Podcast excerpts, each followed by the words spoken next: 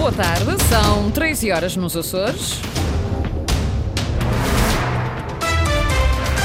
Vamos conhecer os títulos desta edição. Grupo de Lavradores manifesta-se amanhã em São Miguel.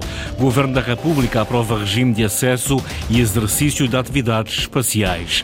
Câmara de Ponta Delgada aprova finalmente concurso público para obras no Mercado da Graça. A esta hora, olhando para o quadro das temperaturas, estamos com 17 graus em todas as ilhas. Depois dos títulos, vamos então avançar com os desenvolvimentos da edição das três, o jornalista Sais Furtado.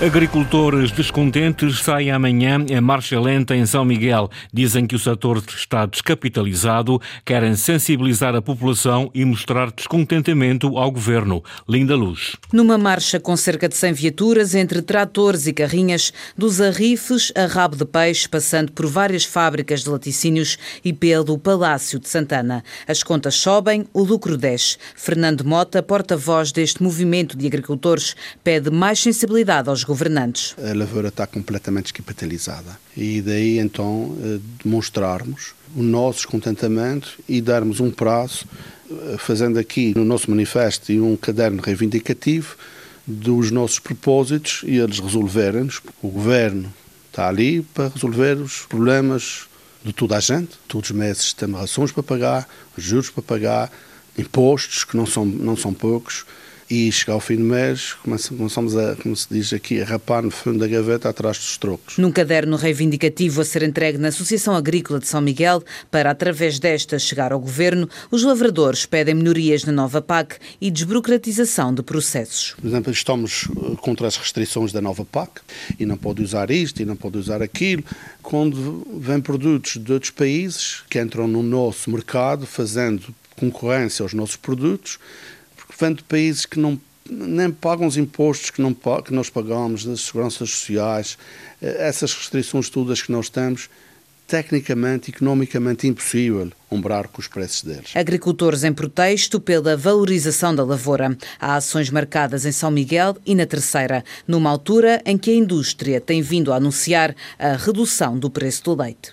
Já está publicado o regime de acesso e exercício de atividades espaciais. O diploma é mais um passo para um projeto que devia ter arrancado no verão de 2021, mas que ainda não saiu do papel. Inês Linhares Dias. É mais um passo no esforço de firmar a região como ponto de partida para o espaço. O Governo da República publicou o Regime de Acesso e Exercício de Atividades Espaciais, um documento que permite licenciar os locais de lançamento, diz Ricardo Conde, presidente da Agência Espacial Portuguesa. Talvez a grande novidade aqui é, um, é o licenciamento dos locais, dos locais de, de lançamento.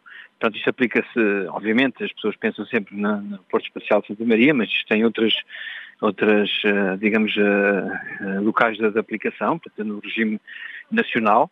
Ou seja, isso vai permitir aos operadores, num determinado período, que nós vamos abrir agora, já agora em, em fevereiro, durante sensivelmente dois meses, para receber um bocadinho aqui propostas para, lá está, as empresas submeterem os seus projetos para determinados locais onde vão ser feitas as análises. São considerados fatores como localização, áreas de segurança e impactos ambientais. Um diploma nacional para uma missão que tem foco especial em Santa Maria, a ilha deve firmar-se como um nó de acesso e retorno do espaço. Nós falamos em Santa Maria, em particular, num nó de acesso e retorno do espaço.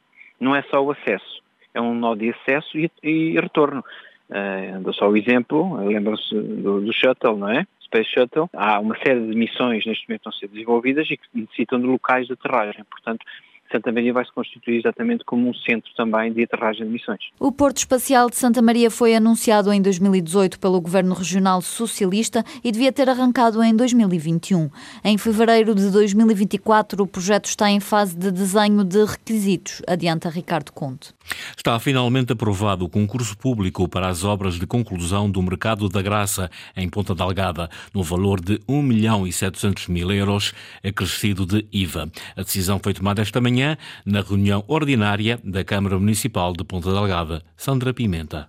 Junho de 2024. É esta a nova data anunciada esta quarta-feira pela Câmara Municipal de Ponta Delgada para o início das obras de conclusão da cobertura do mercado da graça. O concurso público internacional, no valor de 1 milhão e 750 mil euros mais IVA, vai ser lançado em breve, garante a autarquia, e tem como critério de adjudicação a proposta com o preço mais baixo.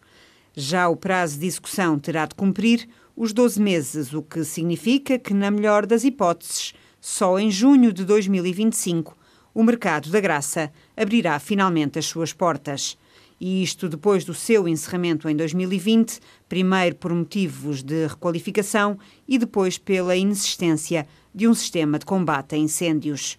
Já em relação à indenização aos mais de 50 comerciantes do mercado que estão desde 2020 a trabalhar no parque de estacionamento e que foi prometida pelo presidente da autarquia no valor de um milhão de euros, o comunicado da Câmara Municipal de Ponta Delgada não avança para já com qualquer data para o seu pagamento. Rádio Clube de Angra tenta novo fôlego para evitar fechar as portas. Depois de uma Assembleia Geral que colocava o encerramento da instituição como hipótese, eh, o presidente da mesa diz que o RCA vai continuar de porta aberta, mas terá de repensar o futuro. Eduardo Mendes. A Assembleia Geral do Rádio Clube de Angra esteve reunida na noite passada para refletir a situação da instituição.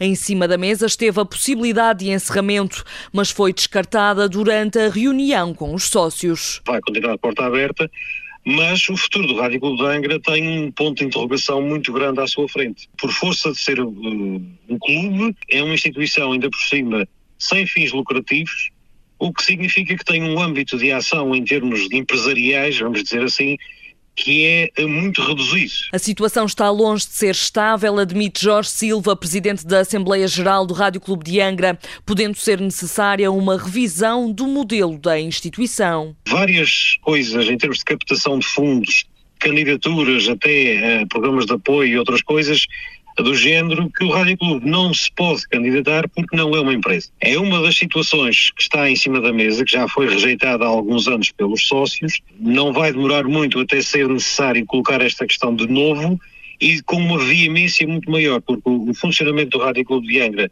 uh, tem de passar uh, a gerir-se por outros critérios uh, empresariais que permitam outra largueza de movimentos. É também apontada a falta de procura por parte do tecido empresarial para, através de publicidade, reforçar a dinâmica da instituição. Não consegue ter o, o fluxo de caixa suficiente para garantir, por exemplo, o pagamento dos ordenados porque as receitas publicitárias são o que são e são essas que vão garantindo o funcionamento da casa. Mas o Rádio Clube, repito, não tem passivo, o que só por si já é notável. São 76 anos de história. Foi fonte de notícia durante a erupção dos Capelinhos, pela crise sísmica de São Jorge em 64 e no sismo de 1980, mostrando a sua dimensão arquipelágica. A designada voz da terceira continua de porta aberta, mas com interrogações quanto ao futuro. Sucesso no tratamento de um acidente vascular cerebral no numa doente açoriana transportada para a Madeira. O Hospital da Terceira classifica de sucesso a primeira evacuação para o Funchal para a realização de uma trombectomia. Este procedimento cirúrgico, usado para remover coágulos sanguíneos, não é realizado nos Açores por falta de neuroradiologista de intervenção. O Hospital Nélio Lourenço no Funchal é a solução mais próxima para evitar sequelas ao doente. Francisco Faria. Foi validada como sucesso a primeira evacuação do H8, Hospital da Terceira, para a unidade Nélio Lourenço no Funchal. O protocolo entre hospitais permitiu a realização de uma trombectomia a uma mulher na fase aguda de um AVC, acidente vascular cerebral. E o que é isto da trombectomia mecânica? Portanto, é como um cateterismo, portanto, há um catéter que normalmente o acesso é pela virilha e vai até ao cérebro, à zona que está ocluída. Ah, uma vez identificado, isto é feito pelo neuroradiologista de intervenção, a explicação de Manuela Branco, diretora do Serviço de Neurologia do Hospital da Terceira. Para já, a Madeira é a resposta mais rápida possível. Só Miguel tem condições para realizar este procedimento, mas falta o profissional. Nós já temos quase tudo, menos o profissional, porque é preciso uma sala de hemodinâmica, que São Miguel tem, que faz os cateterismos cardíacos, é a mesma sala. Precisamos de um neuroradiologista de intervenção, treinado para fazer isto. Até lá, é importante estar atento aos primeiros sinais de um AVC a boca de lado, menos força de um lado do corpo, de um braço e de uma perna, ou de sensibilidade, devem vir o mais rápido possível. Sem resposta nos Açores, os hospitais de São Miguel e Terceira recorrem ao Funchal para a realização de trombectomias, tratamento urgente à fase aguda de um acidente vascular cerebral. Foi sentido esta manhã em São Miguel um sismo de magnitude de 3.2 na escala de Richter. Segundo o Centro de Informação e Vigilância Sismovolcânica dos Açores, o evento foi registado às 9 horas desta quarta-feira, com epicentro a cerca de 23 quilómetros a sul do Faial da Terra. O sismo foi sentido com intensidade máxima 3 na escala de Mercalli modificada na freguesia da Ribeira Quente, Conselho da Povoação. O Santa Clara vai defrontar esta tarde, pela primeira vez na história, às meias finais da Taça de Portugal, ou vai tentar chegar hoje. Os, os açorianos defrontam o Futebol Clube do Porto às 15 horas no estádio de São Miguel. Henrique Linhares. A primeira partida dos quartos de final da Taça de Portugal realiza-se em solo açoriano. De um lado, o Santa Clara, primeiro classificado da Segunda Liga, e do outro, o Futebol Clube do Porto, terceiro no principal escalão. O técnico dos açorianos, Vasco Matos, assume que o encontro está a ser vivido de uma forma especial no grupo de trabalho. É óbvio que é um jogo diferente, é, é Taça de Portugal, vamos defrontar o Porto, é, é normal que haja uma motivação muito grande muito grande internamente no, nos jogadores. Agora, isso também não nos pode retirar aquilo que é o foco do nosso trabalho, do, do, nosso rigor, daquilo que são as nossas dinâmicas. Não podemos olhar para isto e pensar que vamos para uma festa, não.